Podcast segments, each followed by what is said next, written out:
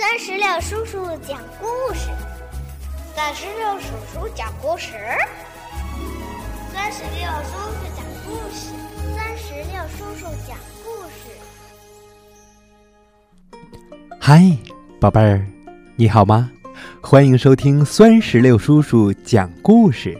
最近呀，经常会听到小朋友们问：酸石榴叔叔在哪儿可以听到你最新的故事呢？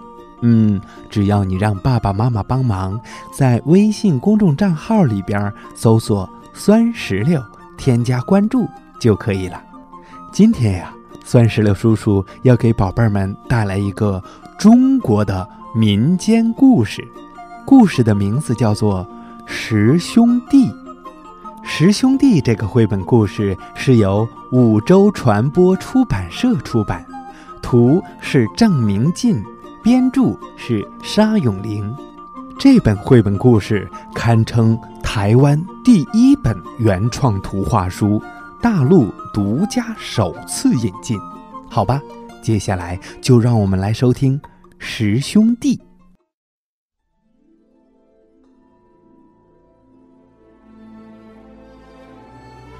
从前，有一户人家，生了十个儿子。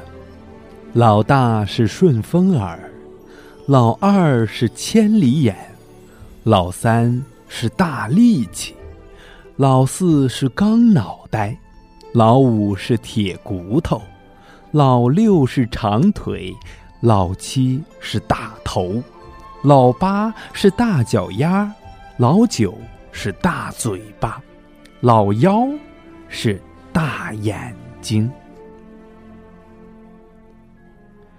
有一天，十个兄弟到田里干活。老大顺风耳听到有人在哭，于是他说：“千里眼，你帮我瞧瞧吧，看远处是谁在哭啊？”老二千里眼放眼一看，他大叫道：“不好！”那是为国王修城墙的人，正饿得哇哇哭呢。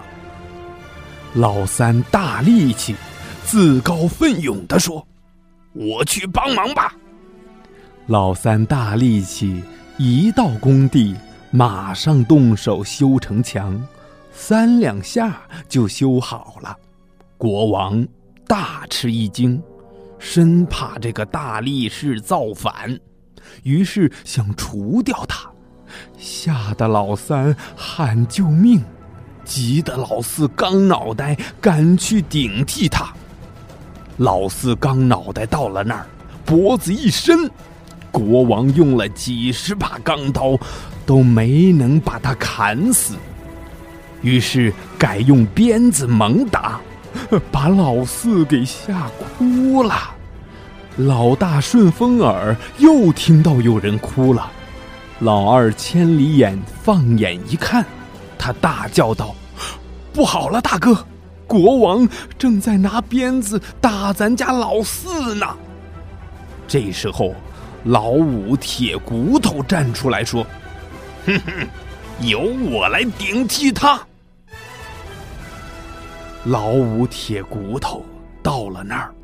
任由国王打断了几十根鞭子，他还是好端端的。国王被气急了，他要把老五往海里扔。老五可不会游泳啊，他也吓哭了。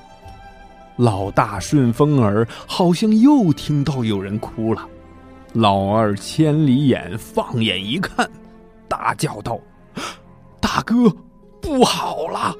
国王要把老五往海里扔呐！”这时候，老六长腿站了出来，他说：“大哥，我是长腿，我不怕大海，由我来顶替五哥。”老六长腿到了那儿，他被扔到了大海里。结果你猜怎么着？那大海呀，才淹到了他的脚丫子，哈哈，他正乐得捞鱼玩呢。他捞了上百斤鱼都没处放。这时候，老七大头来了，他取下了斗笠，上百斤鱼倒进去还装不满半顶斗笠呢。这两兄弟高高兴兴的把鱼抬回了家。可是家里没柴火，不能烧鱼吃啊！嘿嘿，老八大脚丫说：“前天我在山上砍柴。”脚上扎了一根刺，挑出来看看，可不可以当柴用？结果大家伙齐心协力，把刺挑出来。他们挑出了一根大树干，老三大力气用力劈开，老九大嘴巴生火，把鱼给烧好了。老九大嘴巴说。呃，我先尝一尝熟了没熟。老九大嘴巴只尝了一口，上百斤的鱼还不够他塞牙缝呢。这一下可把老妖，也就是老石，给气哭了。嗯，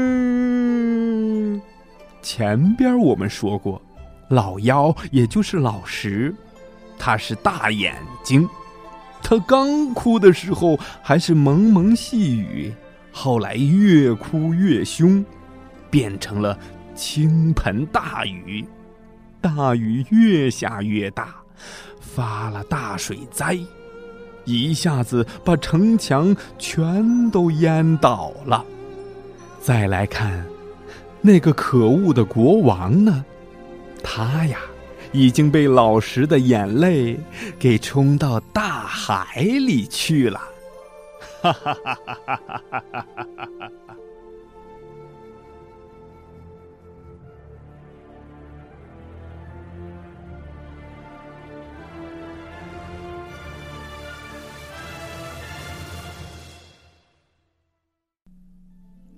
宝贝儿，到这里，十兄弟这个绘本故事就讲完了。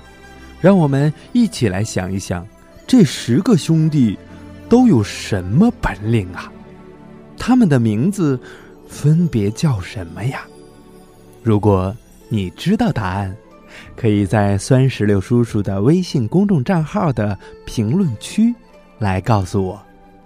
如果你喜欢这个绘本故事，还可以让爸爸妈妈在推送页面的二维码扫码下单。带回家。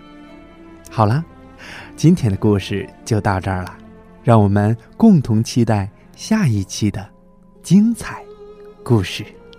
拜拜。